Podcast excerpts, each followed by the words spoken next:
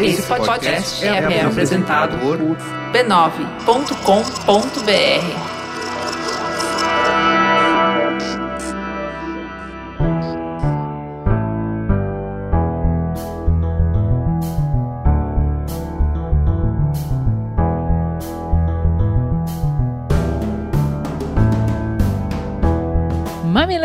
Mamileiros e mamiletes, bem-vindos ao nosso espaço semanal de diálogo de peito aberto. Eu sou a Juva Lauer. Eu sou a Cris Bartz e esse é o Mamilos, o podcast que mergulha em conversas difíceis. Vamos lá! Shopping lotado, lista infinita de presentes para a família toda, Papai Noel para tudo quanto é lado.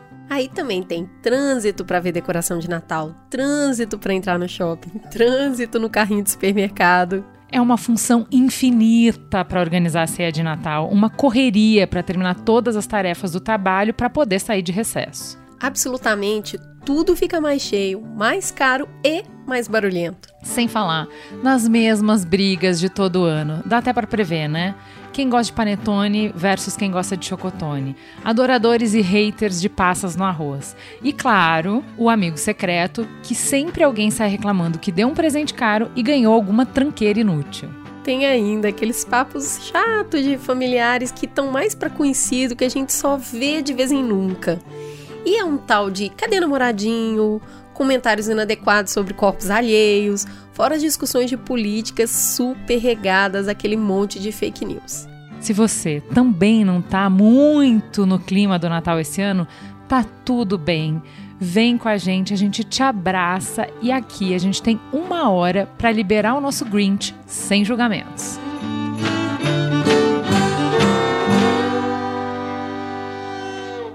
E assim, a gente descobriu quando surgiu essa pauta que tem gente que não gosta de Natal, aí a gente pode provar. Trouxemos essas pessoas aqui.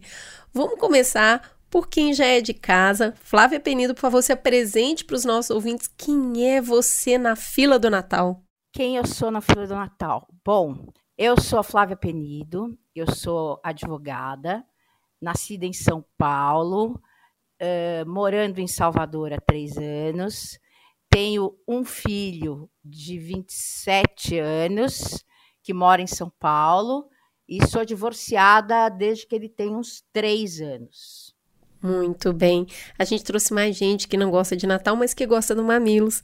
Mari Moradas, para você, apresente para os nossos ouvintes quem é você na fila do pão. Prazer estar aqui com vocês de novo. Amei esse tema, me senti muito representada, podendo falar, tirar o Grinch que mora em mim desde sempre, quase. Eu sou a Mari, eu sou doula de parto de adoção, sou mãe do Tom e do João. E eu acho que do, da fila do pão do Natal, eu sou a trabalhadora do Natal por muitos anos. Operária do Natal. a operária do Natal. Eu sou uma das elfas, elfos, gnomos, o que for, ajudantes do Papai Noel que chegam no Natal exaustos. Clarissa, por favor, se apresente para os nossos ouvintes, você que está estreando no Mamilos com uma pauta peluda. Conte quem é você na fila do pão. Olá, eu sou a Clarissa, nascida e mal criada em Santa Maria, no Rio Grande do Sul. Eu moro há 10 anos em Santos, tive uma, uma passadinha de um ano e meio por Curitiba. E Natal, para mim, é, é, vai chegando metade de novembro, começa a cantar dentro da minha cabeça, então é Natal. E vai começando a me dar aquele desespero, assim, né, de Natal, final de ano chegando, o que, que eu fiz, não fiz, perdão pelo palavrão, já vai sair porra nenhuma, né? Todas as metas que eu tinha estabelecido lá não consegui. Enfim, então, na fila do pão do Natal, eu sou a, a mal-humorada que quer fugir para o meio do mato sem ver gente.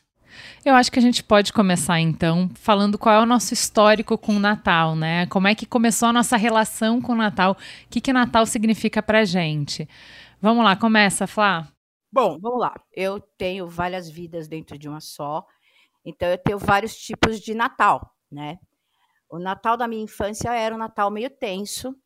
Uh, meu pai tinha acessos de fúria, principalmente nessas datas, causa do histórico dele, não vale a pena entrar nisso agora e tal. Mas o fato é que Natal especificamente era uma data que tudo estava muito bem e de repente baixava um negócio lá e ele começava a quebrar prato, gritar, fazer. Aí minha mãe, vó chorava, aí não sei o que, não sei o que lá e tal. Então é, é era uma fase de ansiedade, né? Sempre, sempre foi uma coisa, uma fase de ansiedade. A parte boa, e ultimamente eu tenho tentado pensar na parte boa, é que em vez de bola de Natal tinha sonho de valsa pendurado na árvore. Então, isso era gostoso. Muito bom. Aí a gente passou por uma outra fase que eu eu nadei na hebraica há alguns anos. E a comunidade judaica, obviamente, não tem Natal, né? E minha mãe conseguiu, uma época, acho que percebeu isso e resolveu convidar porque era sempre só nós, eu, meu pai, minha mãe, minha avó, um ou dois agregados, alguma coisa assim, resolveu convidar o pessoal da natação, da hebraica, para passar o Natal em casa. Esses natais foram divertidos, deve ter sido uns três, quatro, não mais que isso. Então era muito divertido, porque tinha um monte de gente em casa, um monte de gente que não que, que era sem Natal, mas que queria ser Natal, ter Natal, né? Eles não eram assim tão religiosos. Então era divertidíssimo, porque eles chegavam felizes, chegavam com presente, com comida, com não sei o quê. Então era uma coisa engraçada. Na fase em que eu estava casada, começou a ficar insuportável, porque aí tinha meus pais, aí tinha a família do meu ex-marido, e a família do meu ex-marido comemorava num sítio, sei lá onde, de uma tia X, que era tudo com cheiro de mofo, era horrível. E aí eu tinha rinite, e eu sei que duas, uma hora e meia depois disso, eu falava que eu estava com muita dor de cabeça, que eu precisava dormir. Então eu dormia, assim, bem educada, né? Dormia, porque eu estava doente, todo, todo ano eu estava doente, entendeu? E acordava na hora de ir embora, entendeu? Mas tá, Freud está explicando, mandando vários beijos pro seu Natal, né? Freud, amigo. né? Mari, né? o Freud também está presente no seu Natal, como é que é histórico aí? O meu tá também, de alguma forma. Primeiro, na minha infância, eu falo que a minha família é trabalhadora do Natal. Meu pai era chefe de cozinha, então dessas datas comemorativas ele ficava cozinhando num clube que ele trabalhava. Então eu não tenho nenhuma memória com o meu pai presente, Natal e Ano uhum. Novo, porque ele estava sempre trabalhando. E aí eu tenho a memória muito específica de quando. Então a gente sempre passava com a família da minha mãe, porque meu pai não estava em casa, mas também eram momentos assim intensos, porque ela com certeza estava sobrecarregada com três crianças, ele ficava o mês inteiro trabalhando loucamente, mas ela tentava assim, né, montava árvore. Mas eu tenho a lembrança nítida do dia que eu passei a odiar o Natal. Eu era criança, nós estávamos no mapping do centro ali da Praça Ramos. Tinha lançado Titanic em VHS, obviamente, não dava para comprar Titanic em VHS. E a minha mãe deixou, me falou para eu escolher dois enfeitinhos de Natal para levar para casa. E eu escolhi lá um Papai Noel e um, um outro, nem lembro, são dois Papai Noéis diferentes. Só que um deles, acho que era o último enfeite da loja, e eu tava na fila com ela, e uma mulher veio e arrancou o enfeite da minha mão. Como assim? E eu acontece, fiquei, é raro, mas acontece muito acontece no Natal. Acontece muito no Natal. Essa loucura da última coisa disponível uhum. que ela tinha pedido pro vendedor, onde tinha e não tinha mais. Só que isso, minha mãe tem um metro e meio. A minha mãe é uma das pessoas mais tranquilas que eu conheci na, conheço na minha vida. É muito paz e amor, tudo tá bom, tá sempre rindo. Ela saiu na mão com a mulher, veio segurança. E eu lembro de eu estar em estado de choque, choque na fila absoluto. do mapping lotado, dezembro. vendo uma cena por conta de um enfeite da árvore. E a minha mãe brinca que até hoje esse enfeite. Dois, ela levou os enfeites, a gente ganhou a briga. Claro, óbvio. Ganhou a briga. Naquele dia, o Natal acabou pra mim. Eu nunca mais queria que montasse a árvore. Ela tem os enfeites na casa dela. Todo ano ela monta, ela fala: Ai, filha, eu lembro desse dia. a mulher arrancou da tua mão. E para mim, aquilo, acho que eu, eu, preciso fazer as contas quando que lançou o Titanic, mas sei lá, acho que eu não tinha nem 10 anos, eu tinha uns 7, mas aquilo para mim ficou num lugar de que as pessoas ficam loucas Isso, de, isso desperta o pior do ser humano. e aí, aos 14, eu comecei a trabalhar no varejo. Então, dos 14 aos 20. Deu uma melhorada depois. como extra de Natal. Ah. E aí, eu fui dos 20 a 22, sempre trabalhei em loja. Sendo a vendedora que fica apartando as brigas das pessoas enlouquecidas no Natal. Eu também já fui essa pessoa. Ajudou bastante a melhorar a o sua capitalismo experiência. ganha, entendeu? Você, Total, você, ganha. você entra num lugar que não existe espírito natalino, as pessoas ficam extremamente grosseiras nessa época do ano, porque é um lugar de um, né, ficam cegas no, no produto, no ter, no consumir, alucinadamente, sem nenhuma consciência. Então, eu me tornei a pessoa que dorme no dia 24, é, que não gosta mesmo, já passei muitos natais sozinhas, depois disso minha mãe entendeu que não adianta, a gente não vai ter espírito natalino, ela também não gosta muito, ela se tocou que ela fazia mais pelo, pelo padrãozão, só que agora eu tenho um filho de 5 anos, né? Segura que a gente quer saber a evolução disso aí. Clarissa, traz aí um pouco de espírito de luz. Temos? Luzinhas piscantes? Então, gente, nenhuma, na verdade. Sinto muito, de, sinto muito informar, mas eu cresci numa família que não que não celebra Natal. Então, eu nunca tive árvore de Natal na minha casa, assim, por conta de, de religião e tal. Então, para mim, Natal era a antevéspera do Ano Novo. E o Ano Novo era uma merda, porque era aquela coisa de, ai, champanhe, né? Não é nem champanhe, família, né? Cidra. Cidra. Aí estourava lá, todo mundo se abraçava, ai, feliz ano novo. E eu faço parte da estatística que sofreu violência familiar. Então, para mim, aquele momento do ano novo, né, de todo mundo, ai, amor, não sei o quê, sendo que eu vivi uma situação de negligência e violência, era profundamente sofrível, assim, né? Dá vontade de gritar assim, aquela coisa, né? Falar, escuta, tá, tá todo mundo louco? Vocês não viram o que aconteceu ontem? Ontem, ontem você tava arrastando fulana pelos cabelos e agora tá todo mundo comemorando? Exatamente. É, é, então, né? para mim, o Natal é- era esse. é, primeiro que não tinha nada, né? Nunca teve celebração nenhuma, e daí eu tenho dois irmãos e duas irmãs que são mais velhas do que eu.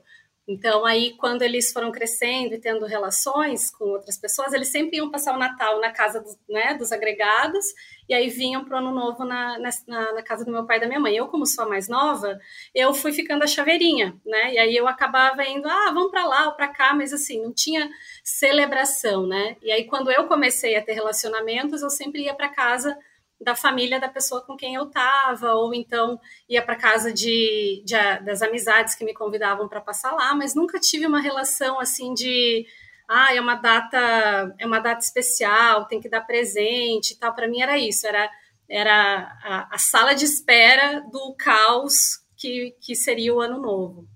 E aí eu vim para Santos há alguns anos e aqui eu tenho, enfim, né, tenho várias relações que são bem importantes na minha vida. E a, a mãe da minha comadre, que eu chamo de, de mãe, né, ela, ela ama Natal. A casa dela, gente, é a casa do Papai Noel. Assim, é um bagulho louco de tanto, de tanto enfeite que ela tem. E aí, todo ano, quando vai chegando fome. novembro, eu penso, ah, eu vou lá na Marisa, vai ter aquela, aquela coisa doida, né? E, e eu quase, uma curiosidade, gente, eu morei na Finlândia por três meses em 2012. A terra do e Papai lá, Noel. A, a, terra do Papai Noel. O Grinch se mudou pra, de todos os lugares do mundo que o Grinch podia ir, escolheu ir pra casa do Papai Noel, tá bom? Pois é, eu quase fui. Eu quase fui para literalmente, né, lá, na, lá no norte da Finlândia, na casa dele, mas aí era muito caro, eu tava, né, ia lá bater nele, pobre. Não rolava, eu falei, ah, vou pra lá pra quê, sabe? Nem gosto dessa bagaça, vou pra lá só pra dizer que fui. Aí fui pra terra do Papai Noel, mas não vi o Papai Noel. Muito bom. Qual era? Tu falou que uh, não tinha é, Natal por causa de religião. Pode dizer qual religião? É, posso, nem, eu nem sei se é religião mesmo, tá? Porque eu, eu não, não, sei, mas chama racionalismo cristão. Muito bem. Cris. Dizem fala... que é a do Tim Maia, mas eu não tenho certeza. Cris, conta da tua experiência com o Natal. Então, eu, eu, já falei aqui algumas vezes, né? Minha família é toda testemunho de Jeová e também não comemora Natal, essa religião. Então, nunca teve Natal em casa. É... E aí não tinha nada mesmo, né? Eu. Era dormir, né? Era uma, um dia normal. E tem uma, uma questão é, nesse tipo de criação que não comemora, não é só Natal, não comemora festa junina, não comemora Réveillon, não comemora aniversário. Então, assim, é meio que tá cancelada a alegria. Proibido ser feliz. Então, além de não ter o Natal, eu não tenho o, a cultura de dar presente. Porque, né? Ninguém dá presente para ninguém. Porque se você não dá no aniversário, não dá no Natal, não, não tem a cultura do presente. Então, além de ser uma pessoa que não sabe é, fazer Natal, eu sou uma pessoa que não sabe dar presente. E é, e é, muito difícil isso. Bom, quando eu saí de casa, eu saí de casa com, sei lá, uns 18 anos, fui morar sozinha.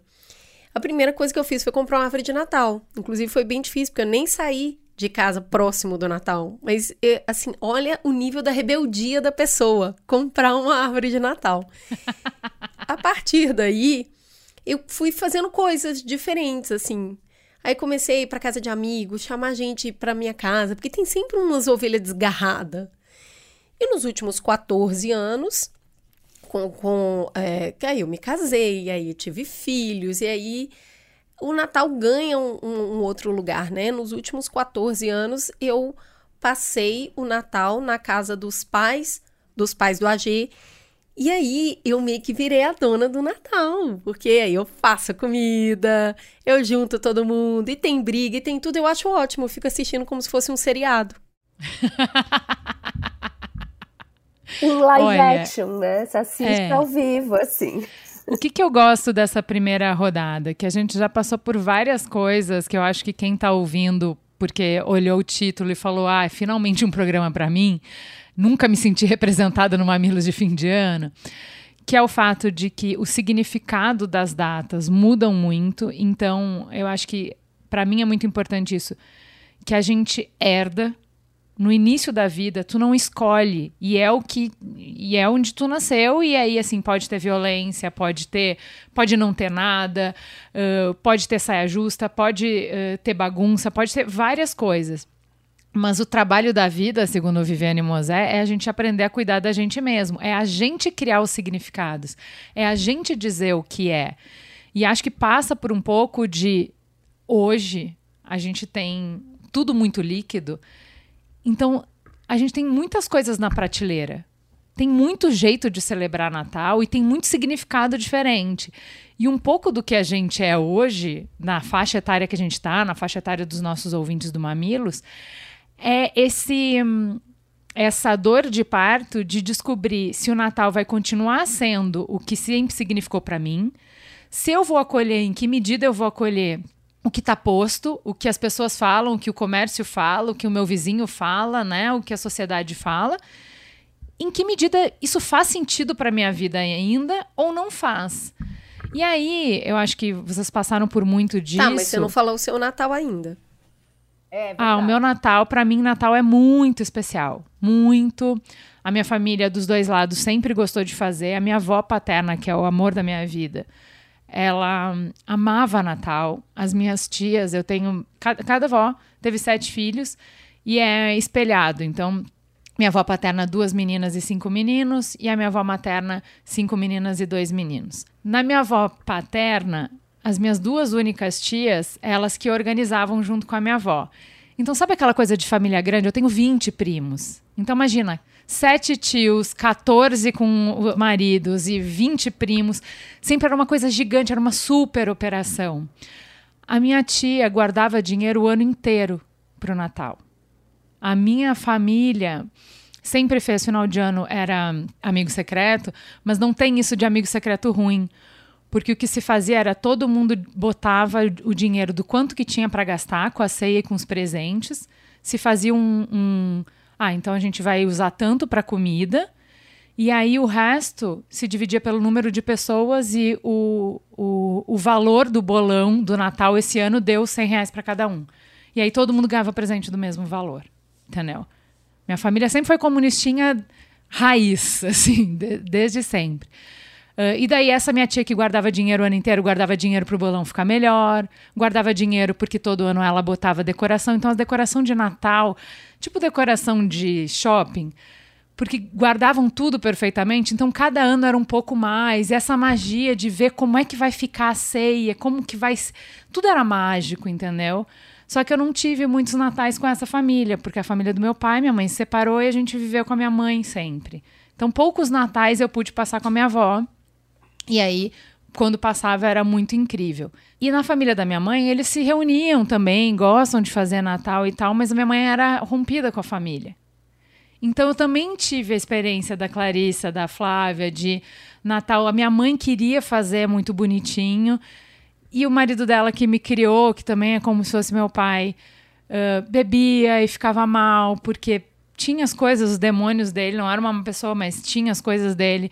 Então a gente sempre passava na tensão. Então podia ser que o Natal fosse ótimo, mas podia ser que fosse tudo horrível e era tudo Isso. por um fio, entendeu? Tá tudo ótimo e de repente Exato. mudar, Então né? assim, Uh, eu sempre tive a referência de que Natal podia ser muito bom, não era para mim, mas podia ser. E a minha mãe, mesmo estando nessa situação muito difícil, ela nunca desistiu. Então, também é uma memória bonita, assim, tipo, quando a gente não tinha dinheiro para comprar enfeite, a Flá falou do, do doce. Eu lembro da minha mãe com a minha tia mais velha, elas fazendo de papelão os enfeites. Então, elas recortando, elas pintando, elas colando purpurina para ter Natal, porque Natal importa. Então, o Natal para mim sempre foi muito, muito importante. E quando eu tive os meus filhos, aí era isso. Como filha de pais separados, é. Então, um, depois que eu cresci, que não, não podia mais, eles não podiam decidir onde eu ficava. Então, então tá. Então, um ano eu passo na casa da minha mãe, um ano eu passo na casa do meu pai. Aí você casa então, um ano na casa da minha mãe, um ano na casa do meu pai, um ano na casa do marido. Aí, quando eu tive filho, eu falei: não, deu, eu vou fazer na minha casa, quem quiser vem para cá. E aí eu passei a ser a operária do Natal, a pessoa que faz todo. Mas sempre curti muito. E eu não conseguia entender quem não curtia. Um, e esse ano, para mim, tá muito difícil o Natal, por questões familiares. Eu perdi meu pai esse ano, é, tô com problema com os meus irmãos. E aí eu entendo quem só quer dormir e quer que o Natal passe. O que eu fiz, né, quando eu me separei, porque eu me separei, vamos colocar aqui o contexto todo. Eu não falo com a minha mãe há não sei quantos anos. Eu tenho uma irmã que mora em Londres e então sou só eu e meu filho, né?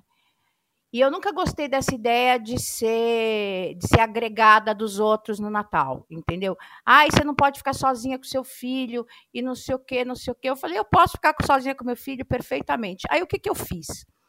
Eu convidava as pessoas para passar em casa antes delas irem para a festa, que elas estavam apavoradas de saco cheio e que não gostavam nem de pensar de ir para a festa. Então, o meu Natal, depois que eu me separei, isso é de 2000, vamos dizer, até acho que até um bom tempo, até uns 5, 6 anos atrás, quando eu comecei a passar o Natal fora de casa, era isso, tipo, 5 horas da tarde eu tinha que estar tá pronta, entendeu? Eu fazia rabanada, eu fazia brandade de bacalhau que dá para fazer em porçõezinhas. Então as pessoas a partir das 5, 6 horas da tarde passavam em casa para me deixar feliz Natal tomavam uma taça de espumante, comiam uma coisinha e iam para casa, para casa lá que elas tinham que ir. E, normalmente elas não queriam ir. Cansou de ter gente que falou: "Ah, eu vou dar um migué na festa de Natal, vou dizer que eu estou passando mal na sua casa", entendeu? Aconteceu mais de uma vez. E eu acolhia também os, as pessoas que estavam sozinhas. Então eu falava: "Não, você vai passar sozinha? Vem aqui em casa jantar, não, não vai ter nada, não, vai, não é nada assim". E eu, a única coisa que eu faço é acender uma vela que meu pai fazia. Então, hoje em dia, é meio que tudo bem, mas eu monto presépio, eu monto árvore. O meu presépio é ótimo, porque ele é um presépio sertanejo. Aí do lado tem Yansan, Xangô e Oxum, tem Ganesh, entendeu? É um, é um presépio ecumênico, né? Gente, acho que a gente já falou bastante de, de família, essa chatice, porque, assim, para mim, eu gostava muito da família, de estar com a família. Mas eu entendo que numa família do, do tamanho da minha, essa experiência não era a mesma para todo mundo. Tinha gente que tinha a experiência da Flávia de que saco, vou ter que ir para essa casa e é uma trabalheira, porque minha avó para comandar mandava cada um fazer uma coisa e de repente você não gostava da tarefa que você era designado, você não gostava de ter hora para as coisas, você não, né? Porque com tanta gente tudo tem regra. Então, tem toda essa coisa de que às vezes Natal junta gente que nem se gosta tanto assim. e que Pois é, o nome teoricamente disso vai ter também que se pode ser escola, o nome disso também pode ser trabalho. Isso é uma- é- são coisas que eu tenho refletido, sabe? É, é óbvio que vai juntar um monte de gente e que vai ter um atrito, vai ter uma confusão. Eu acho muito difícil, Clarissa, na, na faixa etária que a gente tá assim, conversar com alguém que não tenha sofrido uma violência dentro da família. Eu acho que isso é uma realidade que quanto mais a gente conversa, mais a gente percebe. Então, E que agora a gente tá falando, a né? gente tá falando e aí você descobriu que, na verdade, cara, aquela televisão nos 80 ali era a mesma coisa dentro de casa, muita violência. Eu acho que ainda faz muito parte do- dos, da, da realidade dos rincões do Brasil, assim, é um nível de álcool muito grande, e aí vai sair uma confusão. Então, assim, é, é, é uma situação de, de extrema periculosidade, é meio panela de pressão, entendeu? É. Se não sair o ar direito, esse negócio vai explodir, mas se sai o ar também, o barulho incomoda. O que eu fico me perguntando, e outro dia eu tive que responder essa pergunta para um amigo que foi, foi muito interessante. Eu contei uma situação terra arrasada para ele, e ele virou e falou assim: Mas por que, que você volta? Por que, que você vai? Cara, é porque ainda tem coisa boa. Não é só isso, entendeu? E eu, Cris Bartz, faço a escolha de sustentar o desconforto do que eu não gosto em prol do que eu gosto.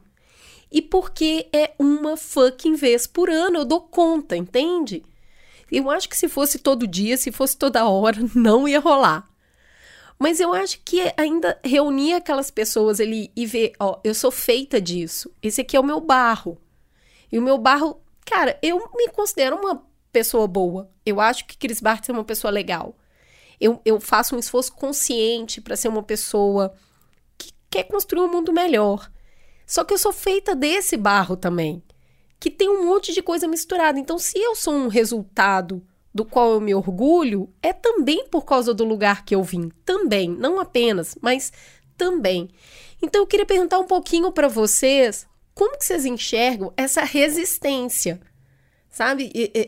Vale a pena, não vale a pena? Que ponto vale a pena ou que não vale a pena? Porque a gente vai se excluindo, eu acho que justamente porque a família nuclear é essa proximidade que dói mais, que tudo que eles falam tem um peso infinitamente maior. Então a gente já tende a ser reativa. Se a Juliana. Se a, a Juliana não entra, porque eu sou reativa ao que ela fala, porque ela é minha família. Então tudo que ela fala para mim é grau 5. Então, assim, ela tem que pisar em ovos mesmo, porque como o amor é muito grande, a intensidade vai ser gigante. Mas aí a gente vai também aprendendo a dar um desconto na avó, no tio, desde que, sabe, fique ali dentro de uma mínima ética, talvez. Né? E aí, o que, que é essa mínima ética vai ser para cada um? O que, que cada um suporta ou não ouvir? Como é que vocês lidam com isso? Com esses tempos onde a gente anda simplesmente só largando as pessoas pelo caminho porque tá puxado mesmo? Eu largo pelo caminho. Não quero nem saber. Eu tenho um filho, é a minha única obrigação. Amo meu filho de paixão. Eu não, eu, eu, eu cheguei à conclusão assim, eu passei muita coisa na minha vida para ter que aguentar coisa que eu não gosto em datas específicas. Então eu prefiro ressignificar, é, é o que eu falei, a gente vem daquele barro, mas o barro pode estar meio podre, sei lá, dá para a gente colocar no forno, moldar de um jeito diferente, entendeu? Eu prefiro ressignificar dar um outro que nem. Então, eu não vou ter uma família grandona e não sei o que e tal, com amigo secreto, mas meus amigos passam lá e me dão para me dão Feliz Natal. É uma hora de. É, na verdade, é uma hora de demonstração de afeto, né? É, eu, eu, eu passei a ver o Natal como uma época de demonstração de afeto. Olha, para mim foi um, foi um grande livramento a partir do momento que eu percebi que eu não precisava ir, que eu não tinha essa obrigação de ir, que eu não precisava me sentir feliz nessa data. Então teve um, eu, eu morei nos Estados Unidos por quase oito anos. Lá, no tempo que eu ainda era solteira, eu não estava casada, eu passava sozinha e para mim foi muito bom. Criei as minhas tradições, Então, nesse dia, eu quero. Já sei que eu vou estar tá triste, então eu vou ficar triste de chorar. Então, eu vou assistir Cinema Paradiso, Ai, chorando horrores. Triste, porém com bom gosto. Vou ficar assim, o que, o que aflora essa tristeza, quase como eu preciso expurgar isso para fora, né? Dessa catarse mesmo. E aí, quando eu voltei para o Brasil, eu passei a passar os natais na família do meu parceiro, porque é a família que a gente tem mais é, proximidade. Né, com, eu só tenho a minha mãe, minha mãe tem um irmão que eu e ele a gente não também teve essa relação quebrada e ela prefere passar com ele, fazer na casa dela que ele que ele vai, eu não quero ir e tá tudo bem entre nós. Então, entre eu e minha mãe nesse sentido, ela vem no dia 25 sempre passar com a gente na casa da Bisa. Isso é legal, novos acordos, né? Novos acordos. Isso.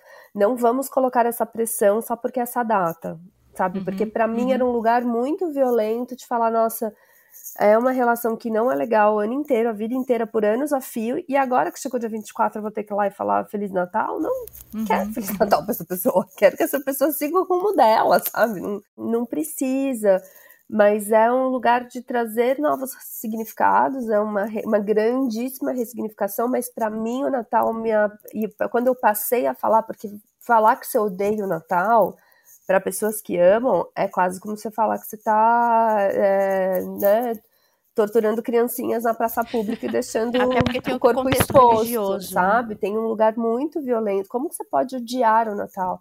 Eu falo, eu odeio as pessoas que transformaram o Natal no que ele é. Então, assim, mas para mim foi um. Ele me, me ensinou a dar contorno, me ensinou a, a colocar os meus limites. E que eu não preciso me violentar de alguma forma para agradar o outro ou a expectativa da sociedade que o Natal é lindo, maravilhoso e que o espírito natalino contagia. E que não é o único jeito de demonstrar que você ama sua mãe, estar presente com ela no Natal do jeito que ela escolheu passar o Natal. Exatamente. Eu acho que é isso, que, que relações de amor e de afeto você tem que ter. Se tem intimidade para fazer exigência, tem que ter intimidade para eu entender a sua necessidade e me importar com ela e conseguir dar a ver a minha necessidade e ter você se importando com ela para a gente construir juntos qual vai ser o nosso meio do caminho. Eu acho que para mim é isso. Eu não gosto do. Não sou obrigada a nada, porque sim, relações de afeto te prendem. Sim, sim. você é obrigada a coisa pra caramba por relações de afeto. Mas desde que seja recíproco, né? Desde que seja dos dois lados. Então, acho bonito que você não vai ler. Ah, mãe, então tu gosta mais do tio do que de mim, que é por isso que tu quer passar o Natal. Não, tu entende a necessidade dela, não vou deixar meu irmão sozinho, não. Eu vou passar o meu Natal com ele, tu é bem-vinda aqui. E ela vai entender, mãe, eu não quero passar o Natal com ele, tudo bem a gente passar junto no outro dia, entende? É um compromisso que para mim é, é disso que fala de relações verdadeiras e vínculos bem feitos. Como é para você, Clá? Então, tô ouvindo vocês aqui, me passou um monte de coisa na cabeça. É, mas essa última fala que você fez, Ju, me trouxe muito uma reflexão que eu fiz nos últimos anos, assim, que você está falando em relação a uma data, né? Mas eu acho que em relação às pessoas, assim, né? Em relação ao papel que a pessoa desempenha na sua vida. Ah, então, porque ela é minha mãe, mas antes dela ser minha mãe, ela é uma mulher, ela é uma pessoa que viveu isso, isso, isso. Então, às vezes a gente se apega no, assim como a gente se apega a datas, a gente se apega ao título que aquela pessoa tem né? E, e, o quanto isso é adoecedor, né? Eu sou meio time Flávia, assim, eu sou completamente desgarrada e tenho muito orgulho das famílias e das, das pessoas, das relações que eu tenho construído. É, eu sou uma, uma mãe em espera, né? Eu falo, eu estou na fila da adoção. Então, nos últimos dois anos aí eu tenho vivido esse final de ano, assim, imaginando Espero não chorar.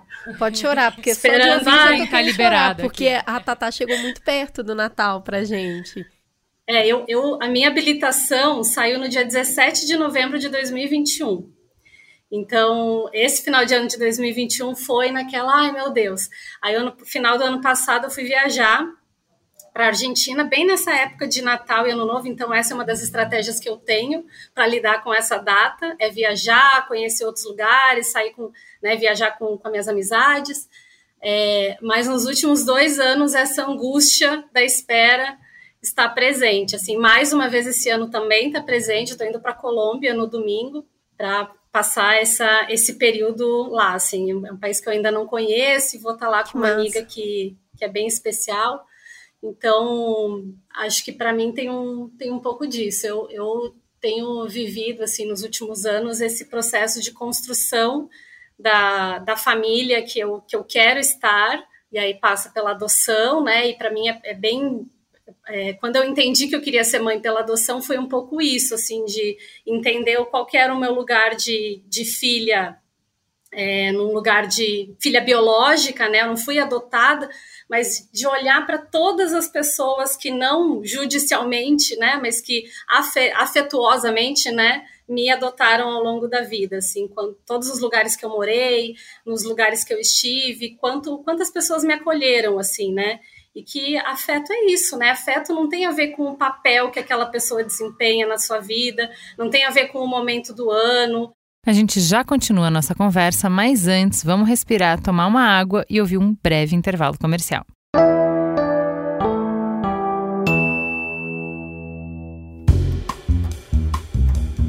Quem tem bebê ou criança em casa sabe a agonia que é ver eles acordarem de manhã. Cheio de picada de pernilongo, né? A Nina, super alérgica, fica toda empipocada, tadinha. Ai, eu morro de dó. Também eu ficava ali muito louca tentando matar os mosquitos, só que agora é só usar nos quartos o SBP repelente elétrico líquido cheiro suave. Fora que tem um cheirinho ali super suave em comparação com a versão regular e pode ser usado em ambientes com bebês a partir de seis meses. Cris, sabe o que eu descobri? Que até hoje eu tava usando repelente do jeito errado. Olha, Olha só. Aí. E eu ainda reclamava que não funciona. Então já vou deixar a dica para todo mundo. Tem que pôr na tomada e deixar um pouquinho da janela ou da porta aberta. Sabe para quê? Para o mosquito sair, porque é repelente, tem que dar espaço. É isso mesmo. Não adianta ficar lá no quarto e deixar tudo fechado, porque os pernilongos vão continuar presos lá dentro. E se for usar no quarto, tem que deixar pelo menos dois metros da cabeceira da cama. Que aí, dessa forma, o SBP repelente elétrico líquido cheiro suave mantém afastados do ambiente os pernilongos, mosquitos, incluindo os transmissores da dengue. Amar é proteger e proteger é SBP. Saiba mais em sbpprotege.com.br.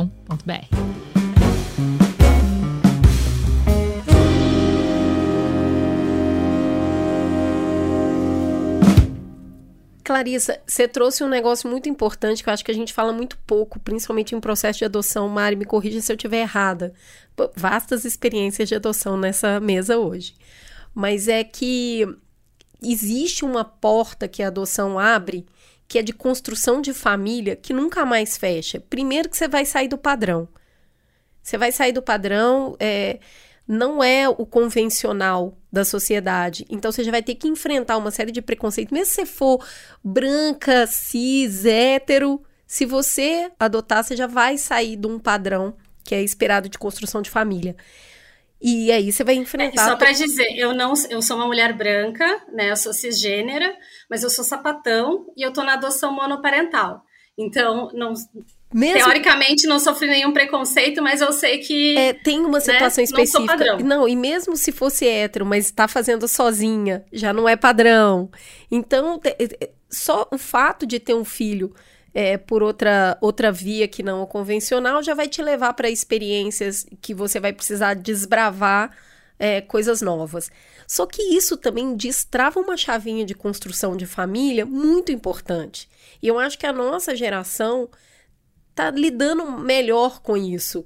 Que é assim, sim, eu tenho a família nuclear, eu suporto essa família biológica até um X, suporte de conseguir dar suporte. Tem pessoas que eu consigo, tem pessoas que eu vou deixar pelo caminho, você vai fazendo isso, mas você vai construir outra família. E eu acho isso poderosíssimo. Eu acho que a gente está indo para um lugar muito foda de ressignificação de família. Amanhã à noite é a nossa ceia de Natal, a Juliana, a família que eu construí, né? Então, é, aí você começa a ter ceias. Não é muito legal isso? Porque você tem diferentes famílias que você teve um trampo de construir. Porque não é, foi eu... determina, determinado. Ninguém falou, é sua irmã é obrigada. Ou é seu filho é obrigado. Não, se construiu com a mão. É, é outro lugar. Eu peguei 14 horas de voo com uma. com um homem muito conservador, muito bolsonarista. Uh, e, né, 14 horas tem muito para conversar. E escutei muita coisa, só você tem razão, nossa, eu não sabia disso, me conta mais e tal. E eu só reagi quando ele falou, porque querem acabar com a família.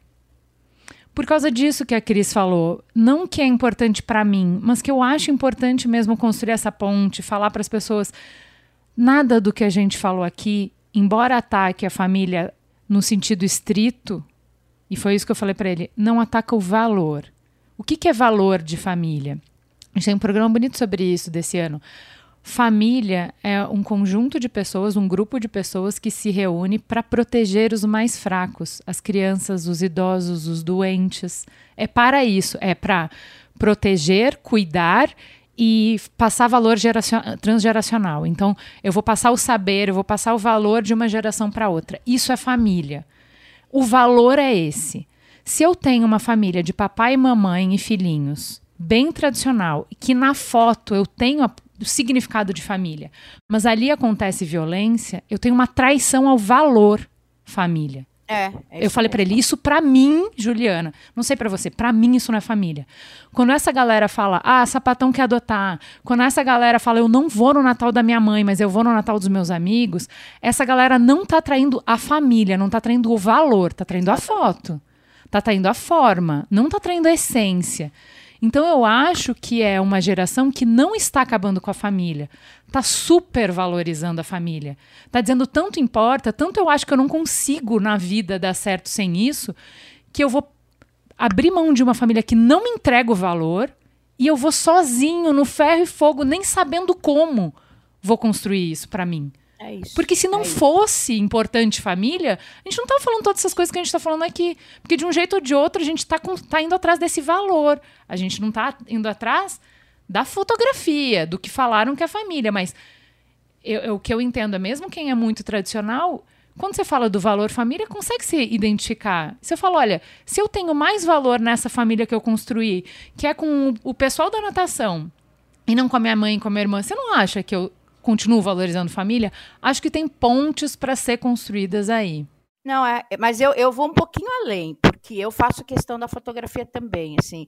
Vocês veem no meu Instagram, todo Natal, Natal e Páscoa, meu, pai, meu filho fala, você é noiada com Páscoa. Eu falo, sou noiada com Páscoa, assim, domingo de Páscoa você passa comigo. Eu, eu sou meio mas eu faço questão de tirar foto, sabe? Porque assim, sou eu e ele. Ah, nossa, são só vocês dois? Sim, somos só nós dois. A gente gosta da companhia um do outro, é gostoso, a gente recebe os amigos, a gente faz as nossas coisas, a gente normalmente inventa pratos para cozinhar, para fazer e acontecer.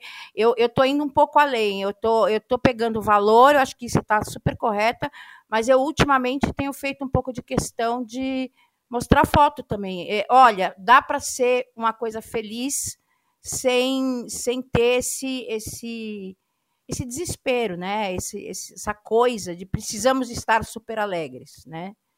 Não precisa estar alegre.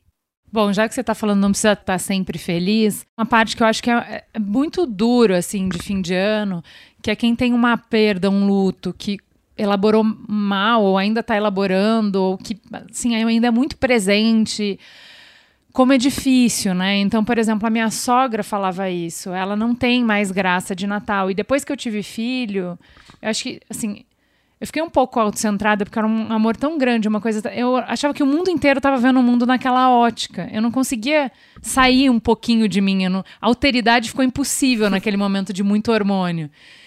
E para mim era assim, mas como você não tá loucamente feliz? Você tem um neto agora no Natal.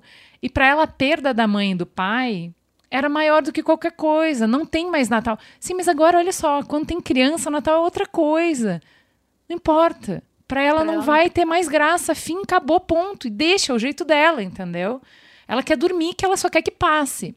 O meu pai, como eu falei, não foi uma pessoa presente. Eu não, não uh, por sorte, o último ano uh, dele eu tava com ele no Natal. A gente não fazia ideia, mas eu tava. Ano passado eu tava com ele.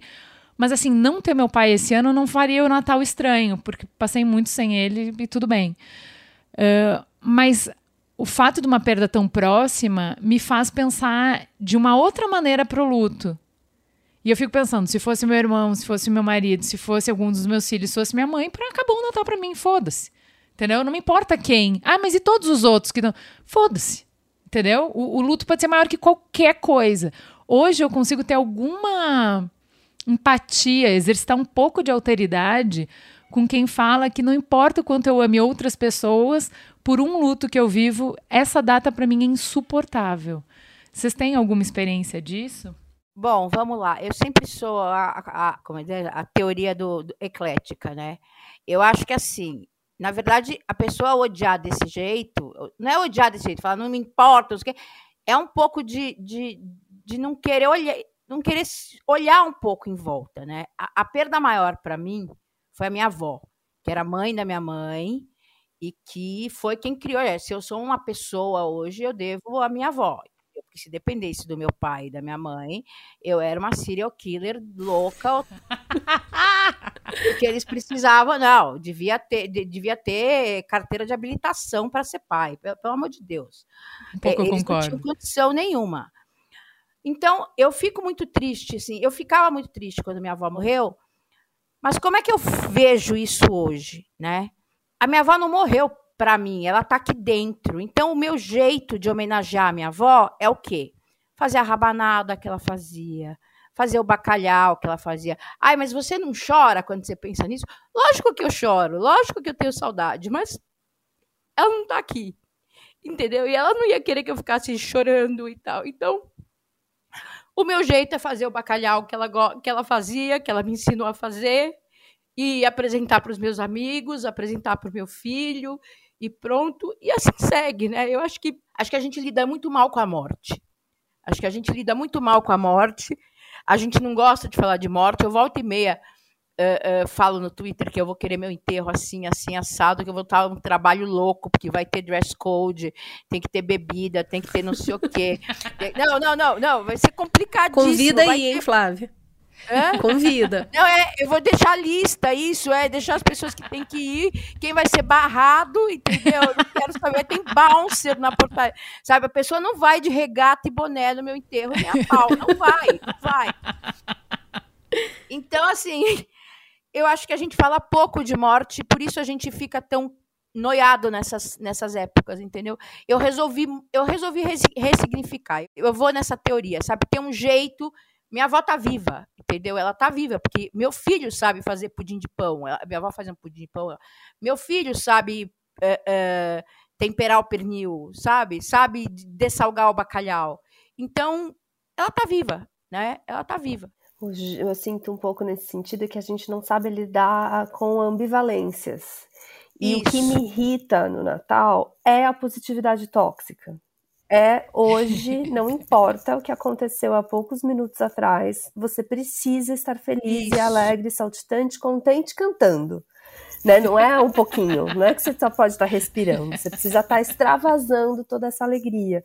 E sim, as crianças trazem uma leveza para a data, só que também é um lugar, assim, para mim, depois que, né, que eu virei mãe, que era eu não posso fingir que eu tô feliz nessa data e continuar essa tradição que é opressora de uma forma que não é verdadeira às, às, os sentimentos humanos porque eu vou estar tá construindo, né? Eu vou estar, tá, eu vou estar tá perpetuando, essa, né? perpetuando essa tradição de uma forma que não é a que me respeitou por muitos anos. É, Mas é isso, às vezes você sofre um pouco dessa pressão. Quando o Tom nasceu, ele tinha meses de vida.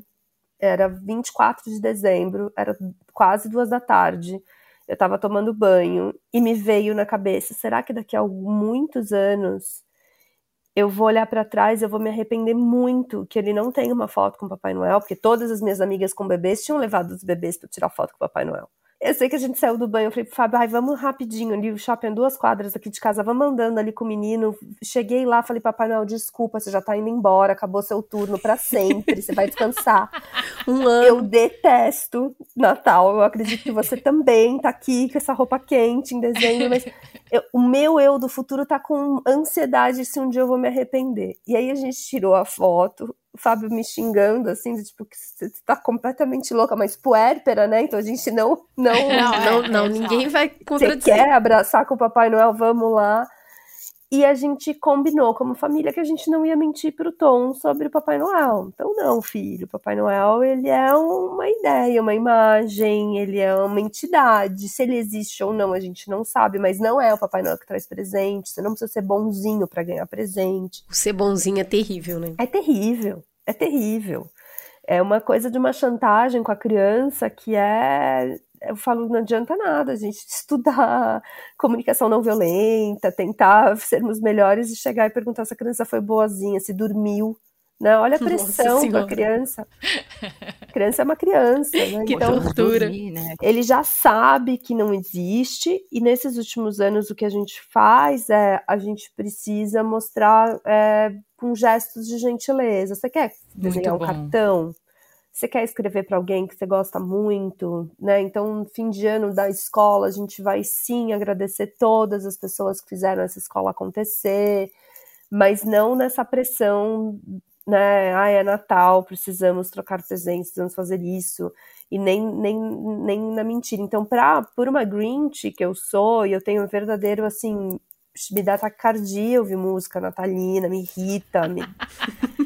Eu, não, eu nos Natal é Estados é difícil, Unidos, é eu, eu descobri que eu sou alérgica a pinheiro. E lá as pessoas usam pinheiro natural. Amiga, eu tô com então... pinheiro aqui em casa, toda orgulhosa, que é a primeira vez que eu tenho uma árvore de Natal de, de verdade.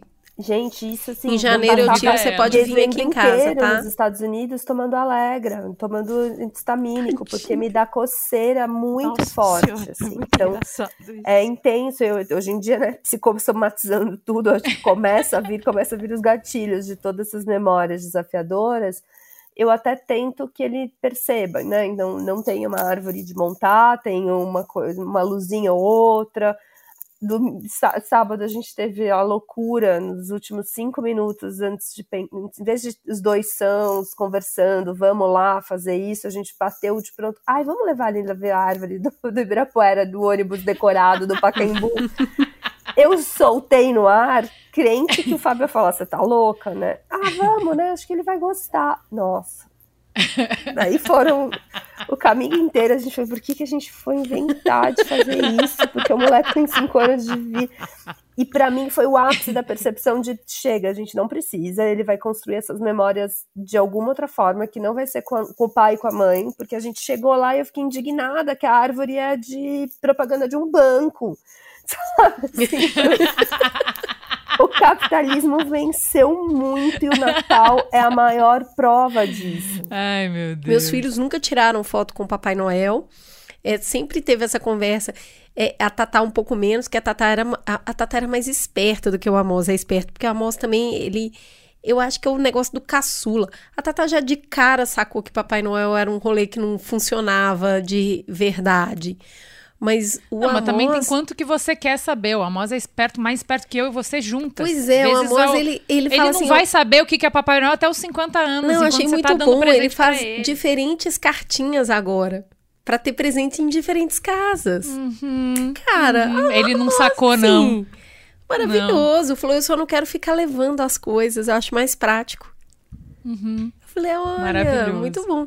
Então, eu acho que a criança faz as coisas também, quando a gente dá esse espaço para essa fantasia, né? De que tem um, é, um, pouco de realidade, um pouco de. É o que, que, eu, é o que, que a gente dá conta. Não, não, não tem como ser diferente, né? É o que a gente dá conta. Eu acho bonito demais que eles passem o Natal com os avós, porque ele, os avós ficam muito felizes. Eu acho que essas memórias vão ficar muito bonitas, assim. Tem fotos bonitas para lembrar. E eles vão crescendo e estão sempre no colo dos avós. Aí a Tata já não cabe mais no colo, tira foto em pé com a mão no ombro. E a gente tem essa trajetória, sabe? Então, é aquela confusão, né, gente? Muita gente junta, a gente fala umas coisas que não deve. Eu gosto muito de ouvir. E aí eu fico, fico sempre, não, gente, veja bem, vamos lá. E, é, não, porque vai... para ajudar, tudo isso que a gente falou sempre teve desde que o mundo é mundo. E agora a gente ainda tem uma polarização bizarra. Uhum. Assim, eu tava. Eu fui a jato para Porto Alegre para um casamento, fiquei na casa da minha tia. E eu tava comentando com ela que a minha tia mais nova deu de me mandar mensagem. Tipo, ela pega um, uh, os vídeos que ela recebe na rede bolsonarista, que é tipo cortes do Lula falando absurdos você concorda com isso? Aí depois, uma semana depois, você acha isso certo? Com outro vídeo, assim. Nunca falou de política comigo. E eu falo muito com a Cris, porque a Cris, desde a primeira, da eleição do Bolsonaro lá atrás, meus tios são todos bolsonaristas de Porto Alegre. Todos, entendeu? E bolsonaristas orgulhosos, que postam, que não sei o quê. Como é que você dá conta? Como é que consegue? Eu falo, essa tia que tá fazendo isso agora é a tia que escreveu. Eu tenho cartas, anos de cartas. Ela escrevia para mim quando eu era criança, porque ela se morou no Rio. Essa tia que me escrevia cartas. Você acha que eu vou romper com ela por causa do Bolsonaro, que nem sabe quem eu sou, nem sabe quem ela é? Liga pouquíssimo pra gente? Foda-se, meu amigo. Foda-se, parceiro, entendeu? Não, eu acho que a gente pode ter cotas. Eu tenho cota de bolsonarista nos meus relacionamentos, entendeu? Tem algumas pessoas que eu dou, eu falo, a pessoa tá fora do, do juízo perfeito dela, eu gosto muito dela, então por conta disso eu aceito essa pessoa. Mas a maioria, eu não falo com a minha mãe há 23 anos, imagina com um bolsonarista, entendeu? Não. Eu sou vegetariana. Ah. Sou vegetariana há alguns anos. E, e aí, quando a primeira vez que eu fui passar final de ano, né, Natal com família, é, sendo vegetariana, foi aquele caos, né? Caos. Ju Gaúcha sabe, né? Como que é? Ah, tudo tem alguma carne ou muitas carnes, né? Então, o que que vai, que que vai fazer para vegetariano? Eu falei, não, beleza, eu me resolvo, eu faço aqui. E aí é aquela coisa, você faz o prato vegetariano e todo mundo que come carne vai lá provar um pouquinho e o prato vegetariano acaba virando o preferidinho da galera. Para quem não é preconceituoso, né? Porque tem a galera carnívora ali de raiz que não que não abre mão, né? Mas acho que esse é um tema assim, né, nessas, nesses momentos de reunião de pessoas, né, Natal, porque tem os pratos que são típicos e aí como que é para incluir as pessoas que não comem determinada coisa, né? Ou por, enfim, alguma intolerância, alguma alergia ou qualquer coisa assim, né? E, enfim, então eu já, já tive experiências bem divertidas de levar pratos diferentes, vegetarianos, veganos, e, e fazer sucesso ou então ser um, um fracasso total, né? Mas eu acredito muito que o alimento é afeto, né? Não, e eu acho que tem é o encontro dos diferentes, né?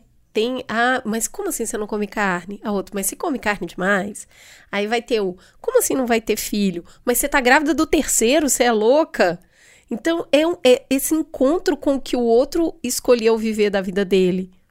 Não bate com o que você escolheu viver da sua e aí explode a cabeça da pessoa, né? Vira uma grande, tipo, você, nossa, Clarissa, Juliana tem experiência para te contar disso, de criar filho num lar vegetariano. A, as conversas são muito boas das pessoas.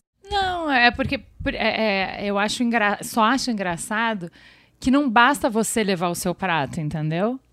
Porque tem que fazer do assunto da ceia o fato de que você não vai comer o peru, que é porque a Flávia falou que a avó tá viva na porra do peru.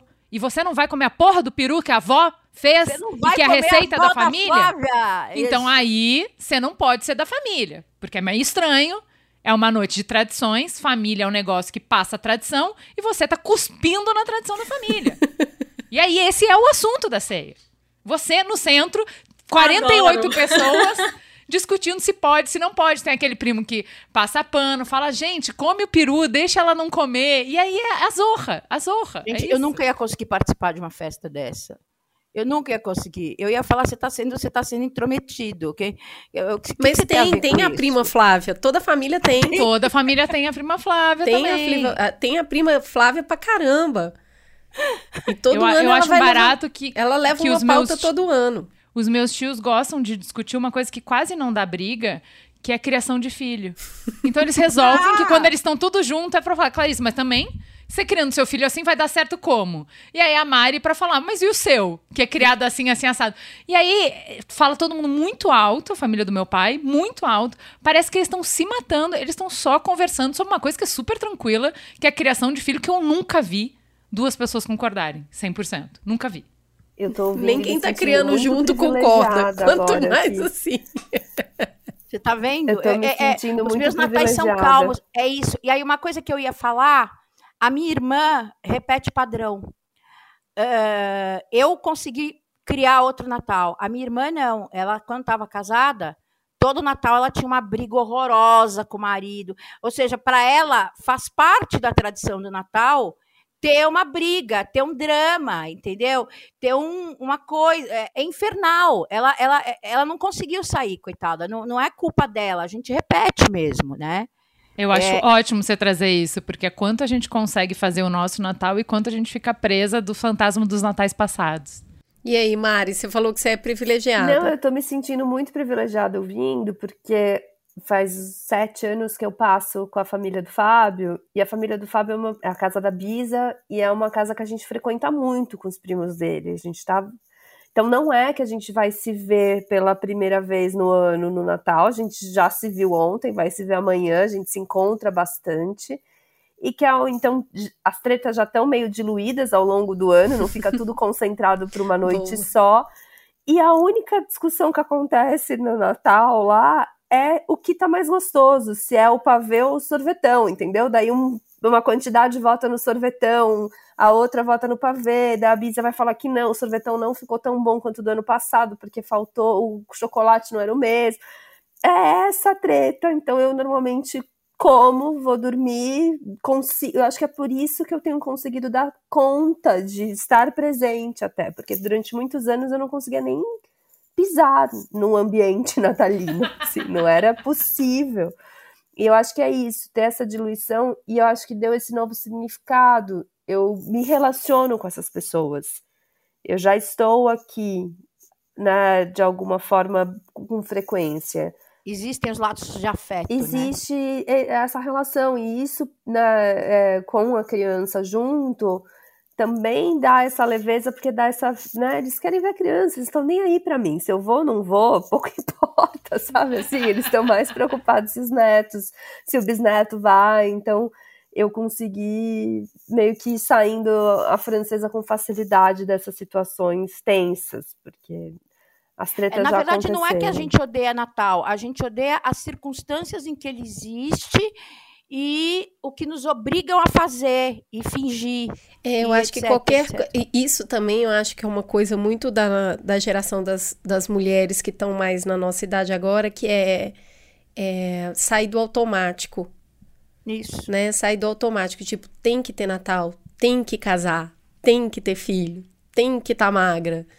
E, e essa, é, olhar e falar assim: não, peraí, o que, o que, que eu dou conta, o que, que eu quero, o que, que eu suporto Cara, e aí a Juliana teve essa conversa de 14 horas com esse moço aí que passou pela, pela instituição família. Mas é isso, né? A mulher é a, ver, é, é a coluna dorsal desses rituais, porque é a ela compulsoriamente foi dado o lugar do cuidado. Então, quando a mulher começa a falar, peraí, não sei se eu quero, eu não sei se eu vou fazer a rabanada esse ano. Aí a outra fala, eu não, eu não vou levar as crianças para tirar foto com o Papai Noel rola um abalo sísmico, sabe? Sim. Tipo, peraí. A outra vai viajar no Natal para conhecer um lugar novo. Então, quando as mulheres começam a fazer escolhas que são fora do automático, mexe até no capitalismo. Que daqui a pouco Sim. já notou que, peraí, tem gente aqui que está fazendo outras coisas ao invés da ceia. Qual produto iremos entregar? Porque é isso também, gente. O mercado ele não tem gênero, ele não tem valores. O que ele faz é vender a partir e, e ele vende a partir de uma pressão social, né? A partir do momento que as pessoas começam a fazer outras escolhas, vão aparecer outras alternativas e outros produtos para suprir essas necessidades.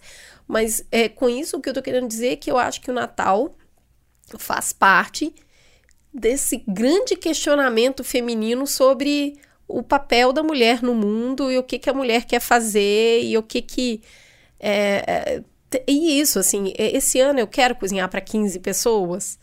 Sim, não, talvez. Talvez eu faça algo mais simples, talvez eu nem vá. E, óbvio, sustentar o desconforto de fazer a escolha que, que sai do lugar do automático, que não é fácil. Você fica, fica um, um diabinho ali do lado. Mas tinha que estar tá fazendo, né? Isso. Não tá fazendo, mas deveria. Agora tem filho, vai continuar assim, fazer egoísta você, não? Então, lidar com esse desconforto, eu acho que a gente tem trabalhado o braço, sabe? Malhando o braço para sustentar o desconforto, porque são escolhas diferentes e aí a gente tá, tá mudando o padrão. Ouvindo a Cris, me deu até assim um arrepio. é, a, a gente tem que literalmente né, sonhar e lutar pelo matriarcado, porque até o Natal vai acabar quando o matriarcado existir, sabe? Ela me levantou outro lugar, assim, de tipo, nossa, eu já espero essa revolução. Agora, ouvindo ela e pensando que todas as mulheres vão poder pensar, quero ou não quero fazer isso, e vão sustentar os seus desejos reais e que vão ter outras pessoas é, assumindo esse posto de cuidado da família, das crianças, dos idosos, porque também é muito, para mim, violento pensar, puxa, as pessoas vão e na verdade estavam lá as mulheres cozinhando, a maioria das vezes por horas a fio, exaustas, cansadas, indo 200 milhões de vezes no mercado, porque nunca tem tudo num só, e aí falta uma coisa, esquece. Essa é a parte mais é um chata, sinceramente. muito cansativo, muito exaustivo e muito pouco valorizado, sabe? A gente passou por muitas coisas aqui. Eu acho que todo mundo que ouviu esse programa vai, vai ficar bem feliz em saber que o Natal tá tudo bem não gostar do Natal, tá liberado. Mas o, o que eu acho que faz é, tudo ser ruim é a obrigatoriedade. E, e esse lugar, o, o, que mais fere e adoece a gente é o senso de inadequação. É adoecedor. Né? Quando você se sente inadequada. E quando você vai se sentir inadequada? Quando você não está seguindo um padrão. Então, existem intersecções de inadequação. E aí vai ficando cada vez vai ficando cada vez mais pesado sustentar o desconforto de ser inadequada. Então, eu acho que quanto mais a gente fala que, tá bom, não é inadequado não gostar do Natal, por qual motivo for, seja porque você não gosta de conviver com essas pessoas ou porque você não gosta da, das brigas que existem, tá tudo bem. E aí você resolveu não fazer e você vai fazer outra coisa. E aí a gente vai se acolhendo nas diferenças. E aí vai diminuindo o senso de inadequação e aí a gente é mais saudável. A gente é mais feliz, é mais sustentável viver assim. Gente, queria agradecer todas gente, vamos vocês. Encerrar, Acho que a gente, que a gente precisa é... começar a fazer a ceia. É, eu vou. Queria agradecer a vocês. Eu acho que tá. A gente conseguiu passar por muita coisa, tá todo mundo contemplado. Se você que está ouvindo não se sentiu contemplado, tem uma parte do seu ódio que não foi falada aqui, fica à vontade. Pode nos escrever mamilos@mamilos.me. A gente vai te ouvir, a gente vai te ler, a gente vai te responder. Pode comentar nas nossas redes sociais, mandar inbox que a gente responde. Porque é isso, ninguém é obrigado a nada. E eu acho que também acolher. É, um ponto que vocês não falaram é. É muito mais fácil você ter a forma do que a essência. Não importa se é casamento, não importa se é religião, não importa se é festa, não importa se é família, não importa se é política, não importa qualquer coisa. A gente olha, é, o que dá para ver é a forma e assim, quem não consegue essência, muitas vezes vai fazer a caricatura da essência, que é copiar a forma porque você deseja. Você vê a outra pessoa feliz porque ela tem a essência, você deseja aquilo, mas você não consegue alcançar, e você fica com a caricatura. Aí fica um monte de gente magoado, machucado por conta da caricatura. E aí vai fazer a crítica da essência. A essência não tá ali. E não necessariamente não é uma essência legal, bacana, que vale ser seguida. Mas, de novo, em tempos líquidos, não vale para todo mundo. E ninguém, ninguém nesse planeta tem todas as essências, não vai rolar, entendeu? Você vai ficar vendo e vai ficar se sentindo faltante porque a gente se mede pelos outros, entendeu? Se tem pessoas tão felizes, aquela. Ainda mais nos filmes de Natal, aquela casa com a lareira, aquelas luzes amarelas, todo mundo feliz. Por que, que eu sou tão desgraçado e não posso ter isso? Logo eu, justo eu, não vou ter isso. Aquelas pessoas também não estão tão felizes. Assim. Exato, assim. esse é o ponto, entendeu? Não vai ter. Então, e também acolher as nossas dores daquelas coisas que nos faltam, porque a gente se constitui também pelas nossas faltas, pelo que a gente deseja. Sustenta aí esse desejo, aquela coisa que você queria muito e que você não tem. A gente também se constitui por isso.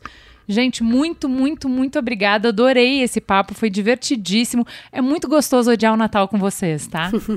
Eu só quero pedir, sejam gentis com os, com os trabalhadores nessa época do ano. Se é difícil ser gentil com a sua família, com as eu sempre agradeço. Próximas, sejam muito agradeço. gentis com quem está trabalhando para fazer o Natal acontecer na loucura que o mundo exige.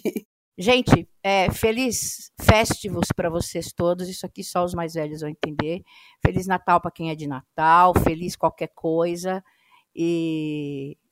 E para quem não quiser ficar feliz também, tudo bem. É, também, também. Vê um filme triste e chora. A, a, a Ju já me viu chorar no, no meio do carnaval. Então, assim, pode chorar em qualquer coisa, entendeu? Tá, tudo liberado. certo, O choro é tá livre. liberado. Faz o que quiseres. Beijo. A minha despedida é lembrar que vai passar, tudo vai passar.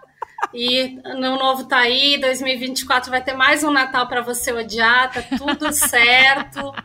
E agradecer o convite para estar aqui, adorei bater papo com vocês, um prazer. Meninas, obrigada. Clarissa e Mari tem muito para continuar fofocando.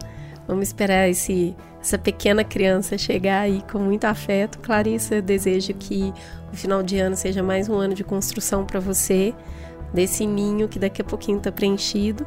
Mari, é o seu primeiro Natal mãe de dois, então muita força, muita resiliência para poder é, fazer caber mais um com, com a mãe muito suficiente que você é. Flávia, você tá longe, mas tá perto e tem desafios que você tem enfrentado que te promovem, né, novas vivências, mas você vive muito e vai passar, como diz a Clarissa. Vai passar. E Ju, daqui a pouco a gente se vê na ceia. Beijo, gente.